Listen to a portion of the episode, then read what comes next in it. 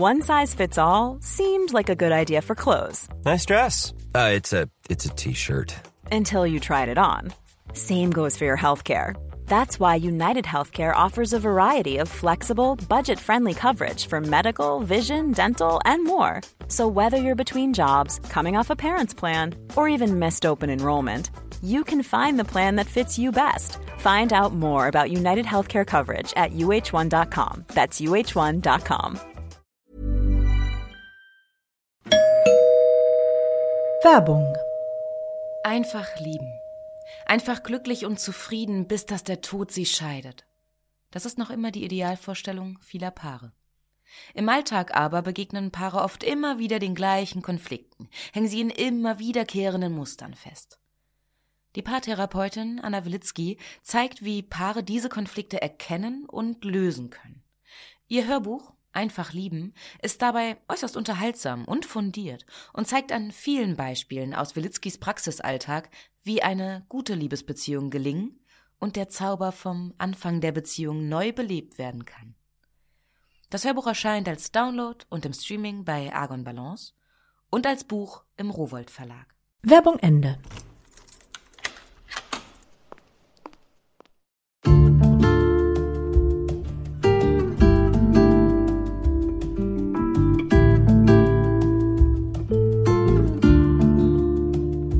Herzlich willkommen zur neuen Folge von Einfach ganz Leben, dem Podcast für bewusstes Leben. Ich bin Jutta Ribrock, Moderatorin, Hörfunkredakteurin, Autorin und Sprecherin, unter anderem für Radionachrichten und Hörbücher. Und in diesem Podcast spreche ich alle zwei Wochen mit außergewöhnlichen Menschen über alles, was unser Leben schöner, entspannter, klarer und auch gesünder macht. Heute ist bei mir Franziska Rubin. Sie ist Ärztin, Fernsehmoderatorin, Bestsellerautorin und als Schulmedizinerin zugleich großer Fan von Naturheilverfahren. Ihr aktuelles Buch hat den Titel Die bessere Medizin für Frauen. Die medizinische Forschung berücksichtigt nämlich viel zu wenig, dass Männer und Frauen unterschiedlich gestrickt sind und deshalb bekommen Frauen oft die falsche Behandlung was wir Frauen brauchen, um unsere Gesundheit zu schützen und Erkrankungen zu überwinden und auch, wie wir Symptome richtig deuten. Darüber sprechen wir heute. Viel Freude beim Hören.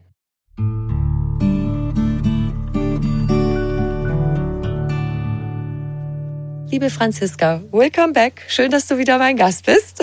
Ja, hallo Jutta, hallo da draußen. Wir haben ja schon ein sehr schönes Gespräch äh, in dieser Reihe einfach ganz leben mit deinen sieben Minuten Tipps für jeden Tag und zwar für jede und jeden von uns, für Frauen und Männer.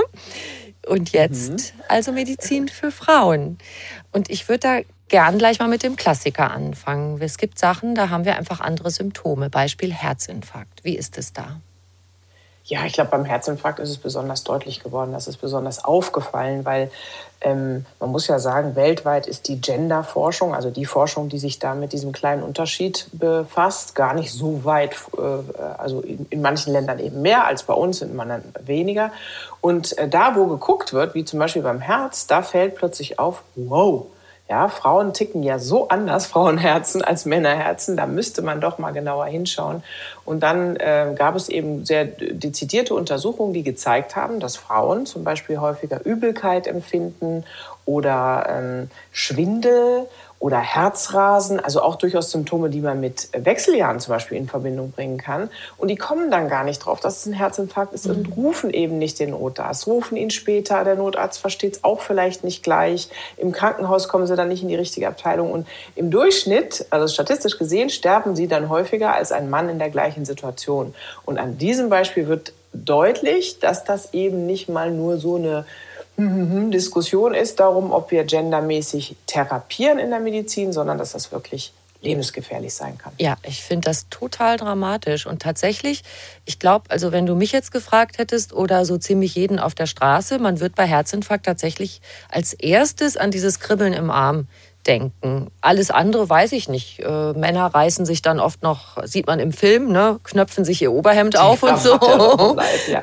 ja, ja, es ist vor allen Dingen dieser Vernichtungsschmerz im, im, mhm. Brustraum, ne? dieser ganz starke Schmerz auf der Brust mit der Ausstrahlung in den Arm, wie du sagst. Aber es ist tatsächlich so, ein Teil der Herzinfarkte läuft eh still ab, bei Frauen auch noch häufiger. Und dann ist eben diese untypische Symptomatik etwas. Mhm. Aber weißt du, Jutta, das zieht sich ja durch alle Erkrankungen. Ne? Also es gibt ähm, bei allen Erkrankungen Symptome, die sich bei Frauen anders darstellen als bei Männern. Manchmal ist es dramatisch und manchmal eben nicht. Und du sagst auch, bei manchen Krankheiten sind die Auswirkungen stärker bei uns. Zum Beispiel Schlaganfall ist für Frauen oft tödlicher. Ähm, ja, das hat was damit zu tun. Und das ist ja auch beim Herzinfarkt so interessant. Wir denken ja immer, die Männer kriegen den Herzinfarkt mhm. ja, oder die Männer kriegen den Schlaganfall. Das stimmt aber nicht. Wir sind noch häufiger betroffen, allerdings erst nach den Wechseljahren, also später. Ja, die Östrogene mhm. schützen uns in jungen Jahren und später bekommen wir es dann häufiger und sterben dann auch häufiger daran. Ich habe jetzt tatsächlich gerade meinem Mann zu Hause bei Tisch erzählt, ah, ich spreche morgen mit der Franziska und stell dir mal vor, das ist in der, in der medizinischen Forschung so, dass ganz viel äh, Medikamente und Therapien fast ausschließlich an Männern oder vorwiegend an Männern erforscht wurden und dass Frauen oft so tatsächlich so behandelt werden, wie es nach dieser Forschung an Männern herausgekommen ist. Und dann guckte der mich, weißt du, mit diesem oh, was du wieder mal erzählst, Blick an und sagt, das ist doch total unlogisch, das kann ich gar nicht glauben. Und das ist tatsächlich verrückt äh, und kaum zu glauben, dass das äh, hier im 21. Jahrhundert noch so ist. Wie läuft das in der medizinischen Forschung? Ja, das ist wirklich ganz schön erstaunlich eigentlich, weil ähm, es gibt so eine Vorstufe, da nimmt man sozusagen nur Mäusezellen, ja, um ein Medikament, was äh, Hoffnung verspricht, zu testen. Und schon allein diese Mäusezellen sind männlich in der Regel. Das heißt, ein Medikament, was für uns vielleicht gut oder besser wäre, wird da schon rausfallen. Dann wird es vorwiegend an männlichen Tieren getestet, erst Mäuse, dann größere Tiere und in, der letzten, in den letzten zwei Phasen, wo dann der Mensch dazukommt, da werden auch vorwiegend junge Studenten, junge Männer genommen. Und die passen auch noch nicht mal wahnsinnig gut auf die älteren Männer, die dann häufig viel mehr Gewicht haben und die dann mhm. wirklich die Medikamente nehmen.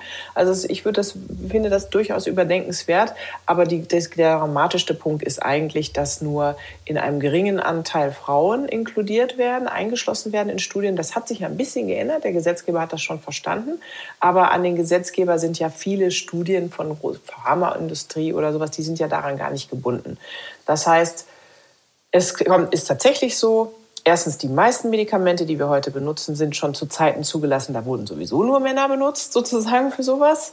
Und ähm, die auch die heute getestet werden, außer es sind ausschließlich Medikamente für Frauen, sind sie eben meistens an Männern getestet. Und das hat wirklich, wirklich Konsequenzen, weil wir ticken anders, unsere Organe sind kleiner, zum Beispiel unser Magen-Darm arbeitet viel langsamer, unsere Magen-Darm-Passage ist viel langsamer als bei den Männern, unser Herz ist kleiner, das ist aber viel schneller in der Erregungsleitung, das hat auch einen ganz anderen Muskelaufbau von, von den, als das der Männer, also es dehnt sich nicht so gut aus.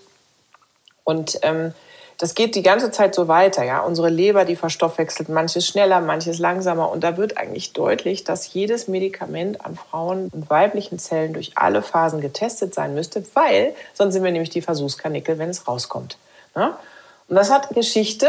Ja, wir erinnern uns an Kontergan in den 60er, mhm. 70er Jahren, wo 10.000 behinderte Kinder geboren wurden, weil ein Medikament Schwangeren verschrieben wurde gegen Morgenübelkeit in der Schwangerschaft. Das war eben auch nicht getestet worden und äh, hat diese verheerenden Folgen gehabt. Aber statt man, dass man danach sagt, okay, es müssen zumindest schwangere Tiere mit rein in die Forschung und immer weibliche Tiere, immer und dann auch noch Frauen, um sowas zu vermeiden, so ein, ein Massendilemma, ein Un Riesenunglück, mhm. ja, hat man gesagt, nee, dann äh, lassen wir das Medikament erstmal für Schwangere gar nicht zu, also schreiben drauf bei Frauen sozusagen vorsichtiger und das ist alles nicht richtig und es läuft bis heute so. Warum sind denn Frauen, ich sage jetzt mal, also in der medizinischen Forschung in Anführungszeichen unbeliebt als Probandinnen? Also ich glaube, dass es erstens, ja, das ist ja was Geschichtliches. Ne? Also wenn du jetzt in Kunst oder Kultur guckst oder auch äh, Literatur, da wurden ja Erfolge oft den Männern zugeschrieben, weil die sozusagen damit konnten sie berühmt werden und die Frauen, da hat man gesagt, ja, das ist ja nur eine Malerin, das kann ja nichts sein oder so. Also das hat ja auch ein bisschen Tradition in unserem Breiten, muss man sagen. Und äh, dadurch entstehen riesen Datenlücken. Ne? Dadurch verschiebt sich natürlich auch die Wahrnehmung. Wenn ich immer nicht von Frauen erzähle oder auch sie nicht inkludiere in solche Sachen, dann fällt irgendwann gar nicht mehr auf, dass sie eben nicht dabei sind, sagen wir mal so.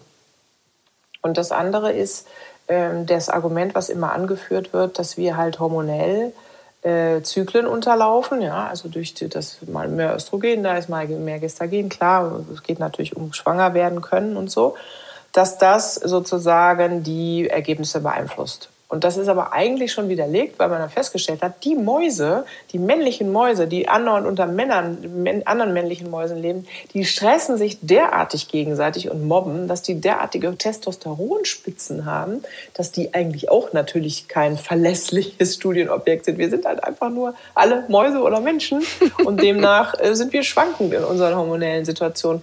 Und was ist das für eine Logik, in Studien etwas abzubilden, was es so gar nicht gibt in der Realität? Ja, und umgekehrt, wir haben den Zyklus und dann müsste das bei der Erforschung und der Testung der Medikamente ja auch mit einbezogen werden, weil wir im wirklichen Leben, wenn wir die Richtig. Medikamente nehmen, auch einen Zyklus haben. Genau. Und das gibt es tatsächlich. Es gibt Beobachtungen bei verschiedenen Medikamenten, dass die in der einen Zyklushälfte besser wirken als in der anderen oder dass ähm, ja, sie schneller verstoffwechselt werden. Und genau solche Dinge müssten eigentlich bedacht werden. Wenn jetzt Genderforschung etwas wäre, was gelehrt würde, dann stünde es auf jeder Packung drauf. Leute, macht das mal lieber so und so. Tut es aber nicht. Und deshalb habe ich ein Buch zusammengeschrieben. Das heißt, jede, jede, jede Frau, die das liest über ihre Erkrankung, und vielleicht nicht so happy ist mit ihrer Therapie ja, oder mit dem, wie das alles läuft, sieht, aha, da ist noch Luft. Ich kann tatsächlich dieses Medikament mehr oder weniger nehmen oder ich wechsle mal, mhm. weil zum Beispiel Beispiel Zolpidem ist ein äh, lange auch für Frauen verwendetes und nach wie vor verwendetes Schlafmittel. Das ist in Amerika aufgefallen durch mehr Autounfälle, Ach. weil Frauen das langsamer verstoffwechseln und morgens dann noch schläfrig sind. Bei Männern ist das nicht so. Und da sind wir wieder bei der Geschichte, das ist lebensgefährlich. Genau, richtig. Mhm. Mhm. Ähm, du hast es im Grunde gerade schon angedeutet, dass eben sehr viele Medikamente, du sagst in deinem Buch, ein Drittel der verschriebenen Medikamente wirkt unterschiedlich bei Frauen und Männern. Und es gibt welche, da brauchen wir manchmal mehr von der Dosis, manchmal weniger. Kannst du das noch erklären? Ja, das hat was mit unserer Leber zu tun. Eigentlich ist unsere Leber im Entgiften nicht so gut wie die der Männer. Deswegen können wir ja auch nur weniger Alkohol vertragen. Das heißt, es gibt tatsächlich Sachen, die sind länger im, in unserem Organismus drin und werden später verstoffwechselt. Aber es gibt ein Zytochrom P450, das ist ein spezielles Hormon, das eben nur manche Sachen verstoffwechselt und das ist plötzlich bei Frauen mehr da. Deswegen werden die dann wieder schneller abgebaut. Mhm. Und das betrifft eben vor allen Dingen Herzmedikamente, Blutdruckmedikamente, aber auch Schlafmedikamente. Und das ist immer ganz interessant, mal nachzulesen, weil dann versteht man plötzlich, aha, okay, deswegen funktioniert das nicht so gut. Und alle drei Beispiele, die du genannt hast, Herz, Blutdruck, Schlaf, wird ja auch, das wird einfach auch relativ viel genommen. Ja, ja, ja. Klar. Ja. Und bei, auch bei Antidepressiva oder solche ja. Sachen, ja. Also das ist nicht un unwichtig. Ich habe das oben auch schon erwähnt, Franziska. Du bist ähm, großer Fan von Naturheilkunde. Mhm. Äh, aus deiner Sicht bringt oft die Kombination aus Hochschulmedizin, Naturheilkunde und auch Lebensstiländerung den Erfolg. Bevor wir gleich mal auf, sagen wir mal, so ein paar Krankheiten gucken, wo wir Frauen vielleicht besonders auf uns aufpassen müssen, wäre es doch schön, du erzählst so ein bisschen, was du generell meinst, so was Lebensstiländerungen und in welcher Form uns helfen kann. Also meine Erfahrung ist, ähm, je kränker wir werden und je älter wir werden, desto mehr ähm, ergibt sich die, ergeben sich die Krankheiten, die wir bekommen, aus unserer Lebensführung, aus unserem Lebensstil. Und ähm, das, da könnte man jetzt sagen, ah ja, du bist ja selber schuld, wenn du geraucht hast oder zu viel gegessen hast oder so. Aber so sehe ich das nicht, sondern ähm, oftmals weiß man ja das auch gar nicht, was man so für Risiken eingeht, sozusagen. Und wir tun, haben ja auch das gleiche Problem. Heute sagt man ja zum Beispiel Sitzen, ne? das, was wir jetzt wieder machen, ist das neue mhm. Rauchen. also, das heißt, manchmal kriegt man irgendwie so eine, so eine, so eine ähm, A-Karte irgendwann und dann heißt es ja, äh, Jetzt hast du dann einen hohen Blutdruck oder du hast äh, dein Übergewicht oder du hast äh, deine Herzprobleme oder was auch immer. Und dann ist eigentlich die gute Nachricht an dem Ganzen, dass man den Zahn, das Rad der Zeit doch zurückdrehen kann. Und da sind wir beim Thema Lebensstiländerung. Wenn ich begreife, was mich krank gemacht hat, kann ich es ändern. Ich kann die Entscheidung treffen, möchte ich es ändern oder möchte ich es weitermachen. Und dann äh, spricht der Körper aus meiner Erfahrung auch sehr schnell darauf an. Ja? Das heißt, ähm, man kann ihm wirklich ihm helfen, sich selbst zu heilen. Das ist immer das Interessante auch in Richtung der Naturheilkunde. Und ähm, außerdem das Besondere an diesem Buch ist, ich stehe ja eigentlich sehr auf Hausmittel und Lebensstiländerung, aber in diesem Buch habe ich andere Therapieformen empfohlen.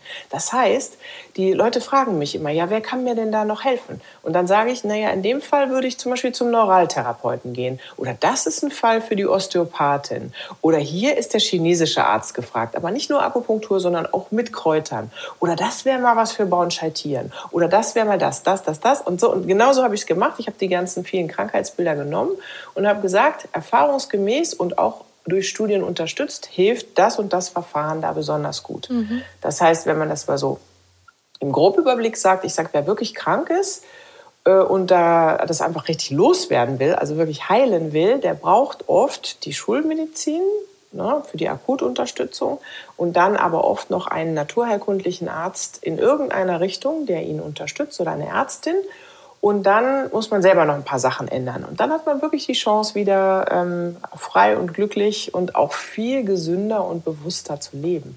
Das finde ich übrigens wirklich total ermutigend, dieses, was wir selber machen können, vielleicht an kleinen Stellstrauben drehen, bestimmte Sachen sein lassen, weiß wie Rauchen und Alkohol, wenn höchstens in Maßen, Alkohol meinte ich, nicht das Rauchen, äh, rausgehen an die frische Luft, äh, gewisse Ernährungsgeschichten nehme ich an. Ja, es klingt immer so mhm. banal. Ne? Es klingt banal, es ist aber gar nicht banal, weil ähm, es ist die Grundlage für unseren Körper und unseren Kopf, gesund alt zu werden. Jetzt ist aber die Frage, wie kriege ich das hin? Wie überliste ich mich sozusagen, dass es mein Leben wirklich freudiger macht oder dass mir das Spaß macht, dass es überhaupt ich es überhaupt gedreht bekomme, irgendwas zu verändern, was mich nicht nervt, sondern was mein Leben lebenswerter macht. Und da liegt die Kunst drin.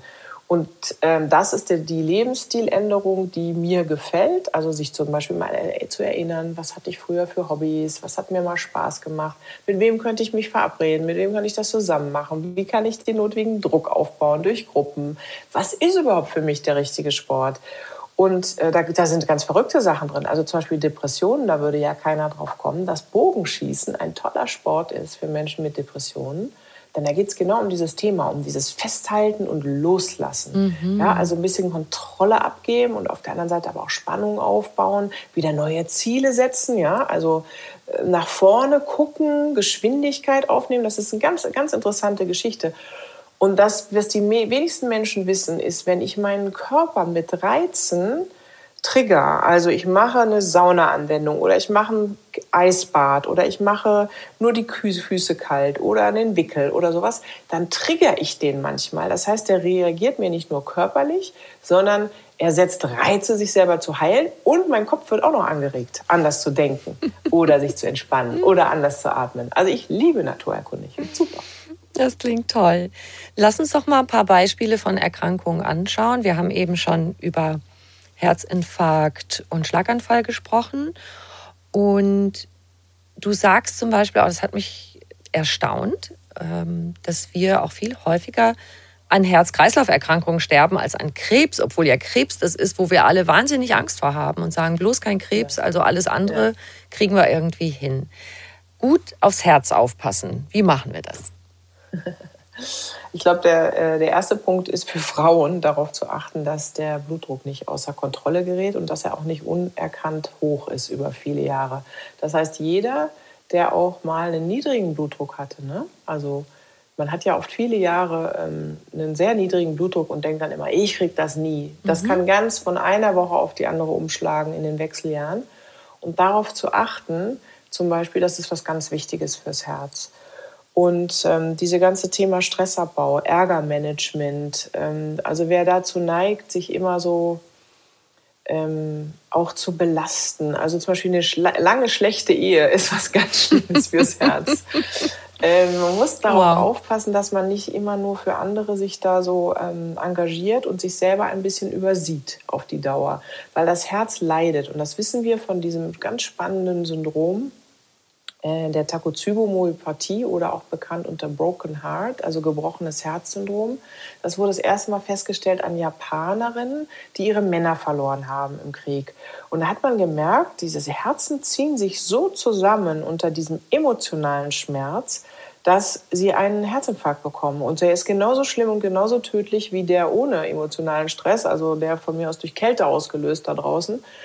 Und ähm, das ist verrückt, ja. Also man muss wissen als Frau, wenn man auf sein Herz aufpassen will, emotionalen Schmerz, also lang anhaltende, ungünstige Situationen vermeiden oder eben gut bearbeiten. Das ist auch mhm. so ein Thema. Ne? Mhm. Also wie gehe ich damit um? Das Leben ist einfach manchmal r und äh, bei manchen noch mehr r.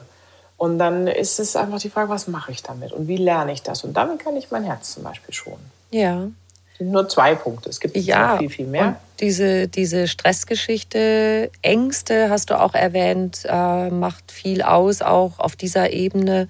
Das betrifft ja im Prinzip Frauen und Männer. Wobei, wenn ich dich richtig verstehe oder auch aus meinem Erlebnis schildern äh, kann, passiert es ja oft, dass Frauen noch viel weniger sich um sich selber kümmern und so ungefähr erstmal die anderen und dann ich. Und dieses gutem Sinne etwas mehr Egoismus entwickeln wieder. Das ist wahrscheinlich ja. sehr hilfreich. Da bist du beim Thema Überforderung. Ne? Es, gibt so einen weisen Spruch. Also wenn solange ich das tue, was ich für mich tue, ja, oder was, was für mich notwendig ist, bin ich nicht überfordert. Die Überforderung steht immer, das kriegt man immer hin. Ja, aber die Überforderung entsteht dann bei dem sich um andere kümmern und sich damit zu viel aufladen. Jetzt kann man das natürlich nicht ändern. Ich kann ja auch nicht sagen, ich habe drei Kinder, ernährt euch selber und seht zu, wie ihr in die Schule kommt und sowas. Alles gut, ja. Aber es geht wirklich um dieses Nein sagen, um dieses Abgrenzen bei Menschen, die sich einfach zu sehr aufreiben. Das ist, das ist ganz wichtig. Für mhm. viele Erkrankungen ist es wichtig. Mhm. Ja. Und die Männer haben ein anderes Problem. Die Männer haben das Problem, wenn sie Angsterkrankungen bekommen, wenn sie Depressionen bekommen, wenn sie in den Burnout gehen. Sie somatisieren, das heißt, sie spüren es am Körper und ihnen ist nicht bewusst, dass eigentlich die Seele leidet. Ja, die Psyche ist das Kranke, die Seele ist das Kranke, aber sie spüren den Magenschmerz, sie spüren die Nackenverspannung oder ähm, die, ja, also sie spüren einen ein Schmerz, wo auch immer, aber sie nehmen nicht wahr, dass die Seele leidet. Und das führt ja dann zu diesen dramatischen Zahlen, die eben auch, die ich auch mit da reingetan habe, dass Männer sich ähm, in ähm, einem Drittel der Fälle häufiger umbringen. Ja? Also die mhm. begehen deutlich häufiger Suizid als Frauen, weil es nicht erkannt wird. Das liegt mhm. natürlich nicht nur an den Männern, die das nicht reden, sagen, sondern es liegt dann auch an diesem ganzen System, was sie nicht richtig auffängt.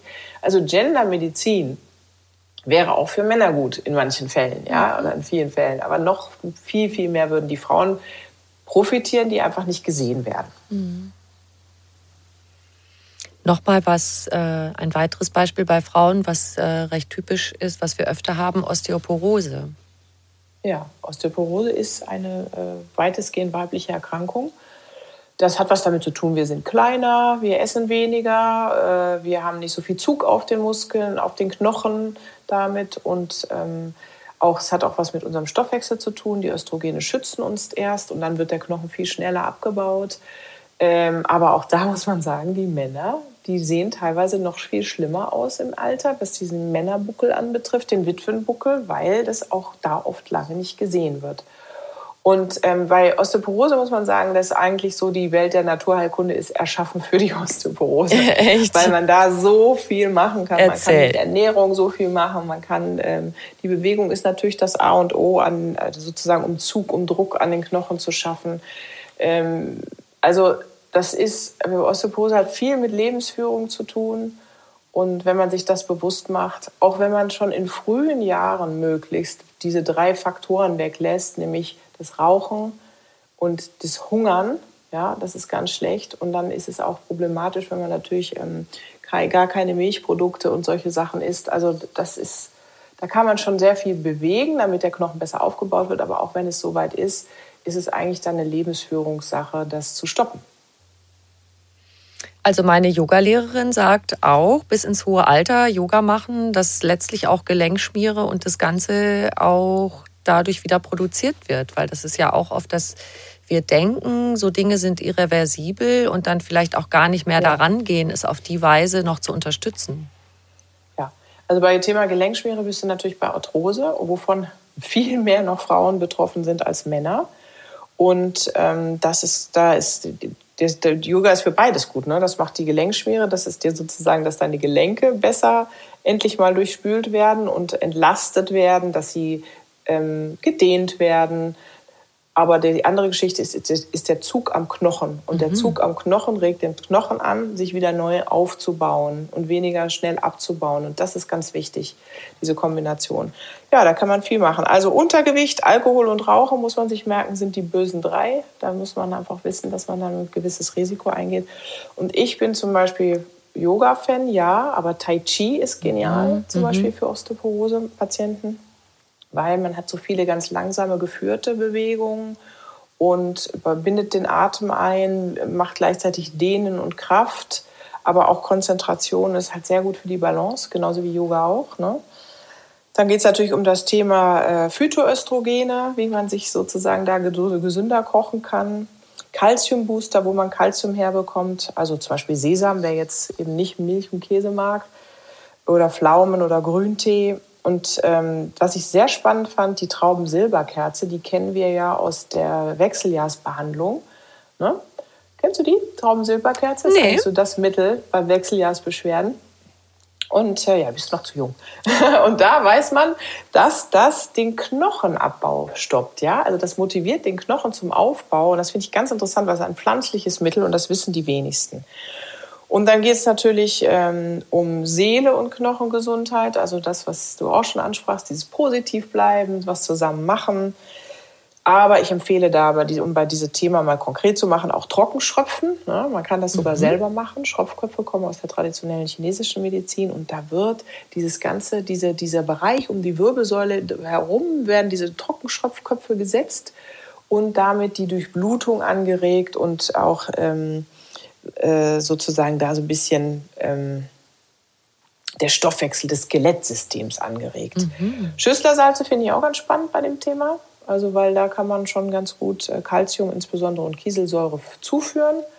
Ja, und das ist jetzt nur ein Beispiel für ein Thema, wie man eigentlich sehr viel machen kann, wenn man nur weiß, wo man es sich holt und wie es geht. Ja, du hast die Phytoöstrogene jetzt schon angesprochen und Wechseljahre. Mhm.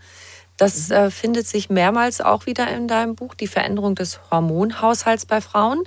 Und dass ja. Östrogene uns lange vor vielem schützen, zum Beispiel auch vor Diabetes. Und du hast jetzt gerade auch schon andere Beispiele genannt. So, wenn der Spiegel sinkt, hat das Folgen. Aber so eine Richtsonne Östrogentherapie ist nach deinen Worten nach den Wechseljahren auch nicht unbedingt das Gelbe vom Ei wenn man dann ja. Östrogene einfach, einfach zusetzt. Und in dem Zusammenhang empfiehlst du Pflanzen, die auch eine östrogenartige Wirkung haben. Mhm. Das meinst du mit den Phytoöstrogenen? Genau, die Phytoöstrogene, also das wäre jetzt als Beispiel Leinsamen oder Kürbiskerne, Getreidekleie, Hülsenfrüchte, Soja, wir kennen es ja. Ähm, Phytoöstrogene sind einfach so, ein, so, eine niederschwellige Unterstützung sozusagen für den Hormonhaushalt. Wenn ich das viel esse, nehme ich die ständig zu mir. Und wir wissen ja zum Beispiel, dass die Asiatinnen im Gegensatz zu uns, die davon viel mehr essen, oft bis ins hohe Alter stillen können. Ja, das finde ich immer okay. erstaunlich, wenn man so ganz, ganz, oh. ganz alte Frauen sieht, die dann noch stillen. Finde ich total interessant. Und dass die so ganz wenig mit Östrogen, äh, östrogenabhängigen Problemen wie zum Beispiel Osteoporose mhm. zu tun haben. Mhm. Ne? Also das funktioniert schon, wenn man seine Ernährung wirklich so umstellt. Also nicht, wenn man nur einmal in der Woche jetzt Erbsen isst statt Bohnen, dann wird es nicht reichen. Okay. Aber wenn man das grundsätzlich umstellt, kann man natürlich damit richtig viel rocken. Und diese Art von pflanzlichen Östrogenen ist etwas sehr Natürliches. Das heißt, äh, das ist auch von der Intensität natürlich nicht zu vergleichen jetzt mit einer Östrogencreme, die ich mir auf den Arm schmiere. Mhm. Und äh, dieses ganze Thema, ich hab, musste mich da extrem intensiv mit auseinandersetzen und auch bei mehreren Experten auf verschiedenen Seiten sozusagen unterwegs sein und in Gesprächen, weil die Meinung wahnsinnig weit auseinandergeht. Ah. Was ich für mich damit rausgenommen habe, ist, Wer massive Beschwerden hat, in, nach den Wechseljahren, der ist, das ist vielleicht die Gruppe, die am ehesten zu ähm, künstlichen Hormonen, also Östrogen und Gestagen greifen sollte.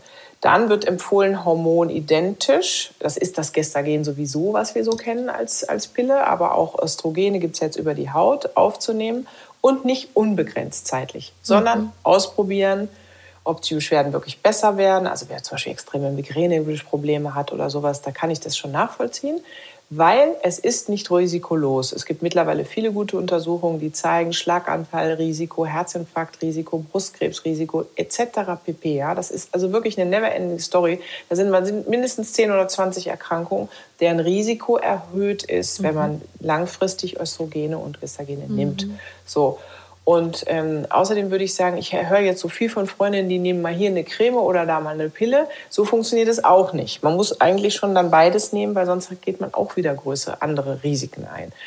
Ähm, das heißt, das muss sinnvoll gesteuert werden, wenn man es macht. Jetzt muss man aber wissen, ein Drittel hat Beschwerden überhaupt nur, ein Drittel hat ganz leichte Beschwerden. Also das, was ich jetzt vielleicht so hatte, ne, dass ich mal nicht schlafen konnte oder mal eine Hitzeballung gekriegt hat, hat mir auch genervt. Aber ich habe das eigentlich mit pflanzlichen Östrogenen und eben auch Traubensilberkerze, was ich gerade mhm. erwähnt habe, ganz gut hinbekommen. Also mhm. mir geht's super. Ja? Und ähm, dann gibt es ein Drittel, das hat gar keine Beschwerden. Warum sollten die Hormone nehmen? Mhm. Also man muss erstmal gucken, wozu gehöre ich? Wie sehr belastet mich das und dann entscheiden, wie risikobereit bin ich. Wenn ich zum Beispiel eine Brustkrebsfamilie habe, würde ich das niemals machen, die Hormone nehmen, ja. Aber ähm, wenn ich so sage, nein, das belastet mich so stark, dann mache ich es. Aber dann gehe ich möglichst auf bioidentische Hormone, die sind einfach besser verträglich, setzen sich auch gerade immer mehr durch. Und für alle, die so in dem Mittelfeld unterwegs sind, die so ein bisschen Beschwerden haben, aber nicht so ganz doll, manchmal nervt es mehr, manchmal nervt es weniger, die kommen super mit pflanzlichen Medikamenten, mit Wasseranwendungen, mit ähm, einfach sagen, okay, das gehört jetzt dazu und da gehe ich jetzt durch und sich die Hilfe holen aus der Natur, die es gibt. Das, das fühlt sich doch auch gut an. Was soll ich mir denn da irgendwas Synthetisches draufschmieren, wenn ich es nicht wirklich brauche? Ja. Du hast noch eine Sache, das finde ich total schön, wenn wir so ein paar Beispiele durchsprechen, dass sich bestimmt viele unserer Hörerinnen darin wiederfinden können. FMS, Du sagst, das hieß früher mal Weichteilrheuma. Das haben Frauen fünfmal häufiger als Männer. Fibromyalgie-Syndrom. Mhm. Ja. Oh ja, das ist mir richtig peinlich, so mal ein bisschen das Thema, merke ich, weil ich hatte so viele Jahre, 20 Jahre Gäste in der Sendung das waren vorwiegend Männer. Die haben immer über dieses Weichteilrheuma, wie man es mal gesagt hat, stimmt aber nicht, deswegen ist es abgeschafft, FMS, eben Fibromyalgie-Syndrom, haben die immer gesagt, ja, das ist ja ein psychisches Problem. Die Frauen, die haben es ja, denen geht es nicht gut und so und dann tut denen der ganze Körper weh überall. Und das ist eigentlich ganz klar widerlegt mittlerweile. Man weiß auch, dass ähm, kleine Nervenendigungen unter der Haut tatsächlich kaputt gehen. Ja? Also man ah. hat jetzt gesehen in Hautschnitten, dass das hat eine, eine man, man sieht richtig den Schaden, der da entsteht. Und ähm, also man, das ganze Bewusstsein ändert sich für diese Erkrankung, zu sagen, Mensch, das ist wirklich was Handfestes, was wir nach wie vor nicht ganz kapiert haben, warum das so ist. Aber da ist die Naturheilkunde auch wieder genial, weil die Naturheilkunde erstmal dem Gedanken Rechnung trägt, dass Seele und Psyche und Körper gleichermaßen krank sind, also dass man auf der Ebene was machen muss und kann. Und zum anderen lassen sich diese ganzen zerstörten Rezeptoren in der Haut sehr gut durch Temperaturgeschichten beeinflussen. Das heißt, in der Naturheilkunde geht es viel um warme Bäder oder richtig in die Eiskammer gehen, zum Beispiel mal, oder das zu Hause auch machen in kleinen Kaltwasseranwendungen, weil es tatsächlich die Schmerzen reduziert. Und das ist so für mich wieder so ein, so ein Punkt. Ähm, die Schulmedizin ist da relativ hilflos. Ja? Mhm. Da gibt es wirklich eine ganze Hand von Medikamenten und das ist es dann. Und die Kombination mit der Naturheilkunde, die bringt es dann zu sagen, damit kann ich wieder gut leben. Ich finde das so spannend. Das ist, dass man eigentlich, dass man den Körper so ein bisschen erschreckt, oder? Man macht sowas so Bäm, so huh. genau, genau. Was mache ich jetzt damit? Training auch, ne? Mhm. Es ist Training, also die Nervenenden werden irritiert. Wir kennen das ja zum Beispiel vom Minzöl. Wer jetzt häufig Kopfschmerzen hat, kann sich ja Minzöl auf die Nervenendigung machen. Was das macht, ist, das irritiert die Nerven. Mhm. So und an der Schläfe, den ne? Schmerz nicht. Mhm. Und so funktioniert das auch mit diesen Kälteeinwängen. Wenn ich in so eine Kältekammer gehe, die dann irgendwie minus 20 Grad hat, dann verändert sich etwas in der Nervenstruktur. Weil der Körper muss sich erstmal schützen und dann macht er wieder auf. Die ganze Durchblutung wird massiv angeregt. Da werden wahrscheinlich viele Dinge abtransportiert, die da nicht sein sollten im Gewebe. Und dieser ganze Prozess führt dann dazu, dass ich danach eine Schmerzfreiheit erreiche. Mhm. Oder Reduktion. Wow. Echt mhm. toll. Ja, spannend. Ja. Was, äh, womit wir auch öfter zu kämpfen haben, Demenz und Alzheimer. Auch deutlich häufiger bei Frauen als bei Männern. Zwei Drittel sind Alzheimer-Patienten. Krass. Ja. Warum ist das ja. so? Und was können wir machen? Das weiß man nicht. Das da, weiß man, nicht. Mhm. man muss ja wirklich tragischerweise sagen, dass man bei Alzheimer nach wie vor nicht so wahnsinnig viel verstanden hat. Also natürlich, man sieht diese Ablagerung von Eiweiß im Kopf. Und man weiß, das ist vielleicht die gute Nachricht, dass der Alzheimer im Vergleich zu den Männern bei Frauen langsamer verläuft. Das hat was mit unserer genetischen Disposition zu tun. Wir scheinen äh, Alzheimer liegt auf mehreren Genen und wir scheinen Gene zu haben, die uns da ein bisschen schützen. Das heißt, das läuft nicht so rasant wie bei den Männern. Trotzdem sind wir häufiger betroffen, hat natürlich auch was mit der Tatsache zu tun, dass wir älter werden. Ne? Viele Erkrankungen, also mhm. also jetzt wie der Schlaganfall oder auch die Demenz, sind, treten bei uns häufiger auf, weil wir einfach diese fünf Jahre mehr haben, sozusagen, ja, am Ende. Aber es eben bei uns durch die Gene weniger aggressiv. Was, glaube ich, die wenigsten wissen, ist, dass Sport eigentlich das Mittel zur Vorbeugung ist. Und das ist wirklich auch in Studien, konnte das gut gezeigt werden, ähm, dass man sehr gut vorbeugen kann. Und deswegen sind übrigens Leute, die körperlich arbeiten, ein bisschen mehr geschützt. Mhm. Sport ist aber auch ein Gegenmittel. Das heißt, wenn ich es schon bekomme oder wenn ich es anfange, dann muss ich sehen, dass ich möglichst viel bewegt werde oder mich bewege und lebendig bleibe ähm, damit das nicht so rasant zunimmt. Mhm. Haben wir wieder ein tolles Beispiel dafür, was Bewegung helfen kann. Und mir fällt dabei nur so ganz quer, schießt mir das gerade ja. durch den Kopf ein, dass es ja auch bei der, der Heilungsprozess nach Krebs, da gibt es ja auch tolle Studien drüber, wie sehr ja. Bewegung da hilft. Genau. Und, und eben auch nicht die Rezidivrate erniedrigt. Ja? Also bei Brustkrebspatientinnen hat man gesehen, wenn die Sport machen danach, und in der Regel sind das so zwei bis drei bis vier Stunden in der Woche. Danach kippt es manchmal, ist es dann wieder zu anstrengend für den Körper, ähm, dass die tatsächlich, dass der Krebs nicht so schnell wiederkommt. Mhm. Und was ich bei der Demenz irre finde, ist, dass es äh, Studien gibt, die belegen, dass also zum einen Sport hilft, aber auch Kräuter, also insbesondere Salbei und Melisse. Äh, sind ähm, als, als Öl, aber auch als Fertig, äh, als Tablette quasi oder eben auch reichlich im Essen sind ähm, durch die Freisetzung von Acetylcholin ähm, Alzheimer-Stopper. Und das finde ich schon irre, mhm. was die können. Also einfach auch im Laufe des Lebens die Sachen auch öfter mal integrieren, oder? In die eigene Ernährung. Ja, viel kochen mhm. mit Kräutern. Wir wissen ja auch mittlerweile, eines der wichtigsten Mittel bei ähm, hohem Blutdruck ist äh, Salzreduktion. Wer frühzeitig anfängt, Salz durch Kräuter zu ersetzen, ja, und dann eben viel Salbei, viel Melisse, viel Rosmarin, viel Thymian und sowas, das sind ja faktisch Anti-Aging Produkte der mhm. Natur, ja, die die Pflanze ja auch schützen und dann uns gleichermaßen, das macht immer Sinn. Mhm. Jetzt noch der Klassiker, Blasenentzündung. da kann ich auch ein Lied von singen, leider. Ja. Was machen wir da? Die Blase ist deutlich öfter genervt als die von Männern. Und da muss man unterscheiden so ein bisschen zwischen der Blasenentzündung, die tatsächlich durch Keime eingeschleppt wird, und der Reizblase, was ja dann viele Frauen auch nach den Wechseljahren haben, dass die ständig piekst und nervt und man denkt, oh nee, ich muss schon wieder auf Toilette oder das zieht so und so. Das ist alles total super obernervig. Aber auch da hat die Naturheilkunde viel zu bieten, muss man sagen. Ja? Also zum Beispiel, wenn er, wer eine richtige Blasenentzündung bekommt, der muss sofort reagieren. Das weiß man ja ganz viel durch Spülungstherapie, also zum Beispiel Brennnessel oder Bärentraubenblätter als Tee. Ich finde aber diese Manose auch ganz toll. Das, das kann ich auch gut meinen Kindern verkaufen, dass es nämlich rosa ist und süß schmeckt. Das ist ein Zucker, der aber nicht als Zucker verstoffwechselt wird, sondern durchrutscht. Und der verändert die Blaseninnenhaut so, dass die Bakterien mit rausgehen. Ja? Also man muss sofort sich so ein Liter von diesem rosa-pinken Zeug dahinstellen und das wegkippen. Dann, wenn es bei mir ganz hart kommt, setze ich mich sofort in die Badewanne. Ja, also feuchte Wärme ist super, aber nur so im Unterleib. Und dann am besten ein bisschen Eichenrinde dazu oder was Desinfizierendes. Kann man auch verschiedene Kräuter da nehmen. Ähm, dann, also das ist sozusagen die Behandlung von außen, auch äh, viel trinken. Man kann Zystinolen, Long zum Beispiel nehmen. Das sind so Sachen für Leute, wo es immer wieder wiederkommt. Ja, dass es die Blase stabilisiert.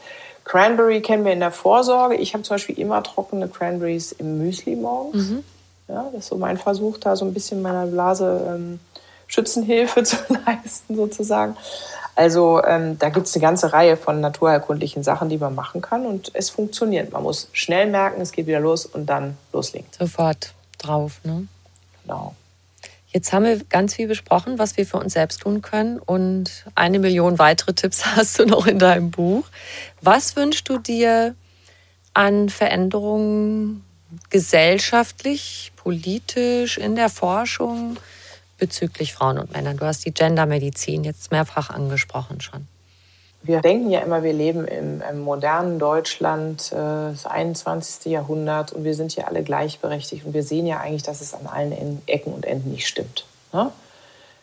Also ähm, ich glaube, mehr so ins Bewusstsein zu holen, dass äh, und auch bewusst hinzugucken, wo sind Frauen benachteiligt und wo braucht es wirklich, ich glaube, wenn wir uns gegenseitig auch nicht helfen und uns in Positionen heben, wo wir eigentlich auch sein sollten, dann wird da auch nichts passieren. Also ich denke, Frauenloyalität untereinander ist was ganz, ganz Wichtiges jetzt in diesem Zeitalter.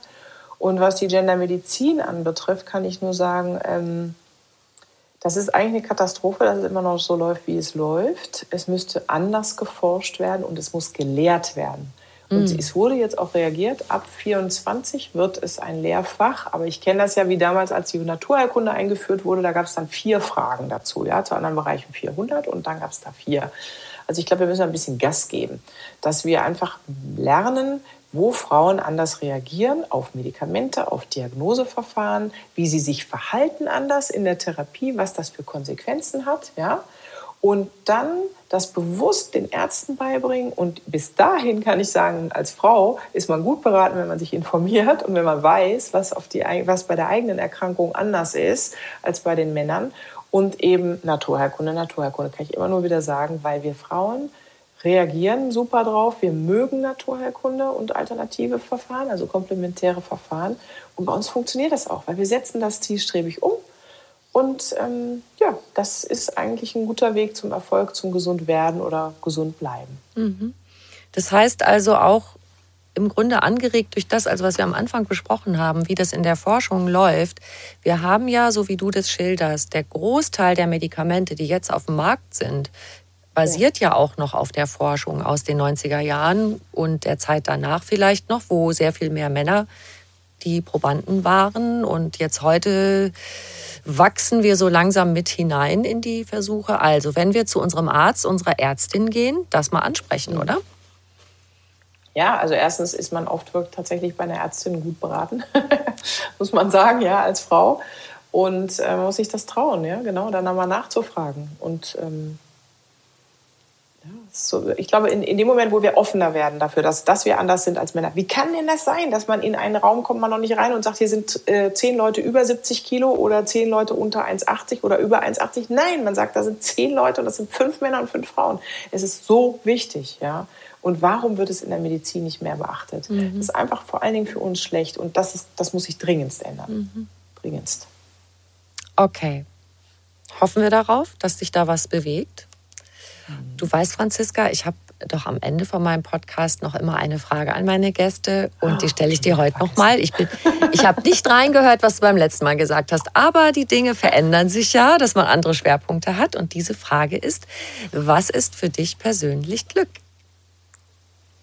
Im Augenblick ist für mich Glück, mal wieder mit einer richtig großen Runde von Freunden und Familie und allen feiern zu können und mal ohne Maske rumzulaufen. Yeah. ja. Ja, wir arbeiten daran, dass das mhm. wiederkommt.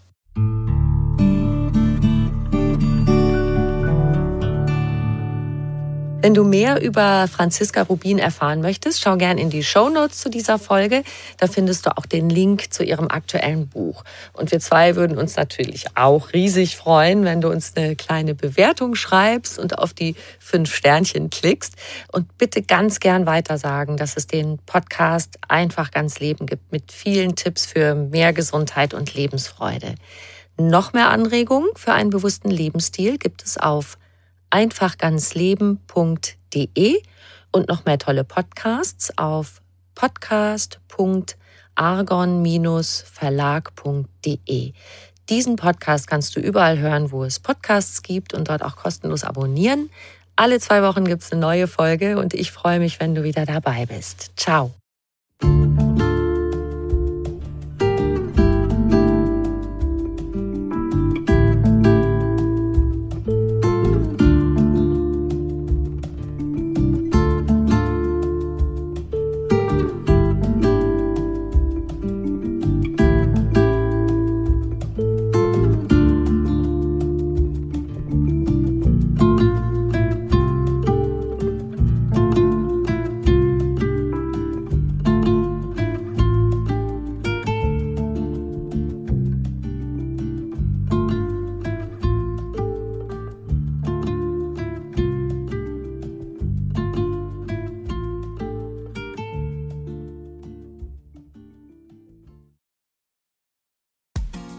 Frauenstimmen.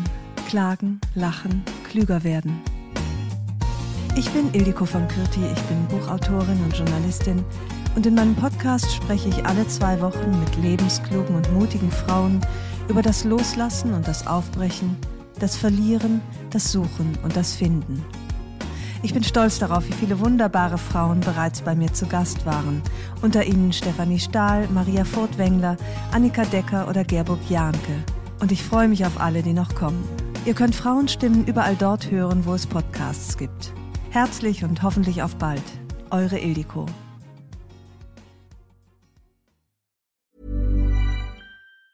Ever catch yourself eating the same flavorless dinner three days in a row? Dreaming of something better? Well, HelloFresh is your guilt-free dream come true, baby. It's me, Kiki Palmer. Let's wake up those taste buds with hot, juicy pecan crusted chicken or garlic butter shrimp scampi. Mm. Hello Fresh. Stop dreaming of all the delicious possibilities and dig in at HelloFresh.com. Let's get this dinner party started.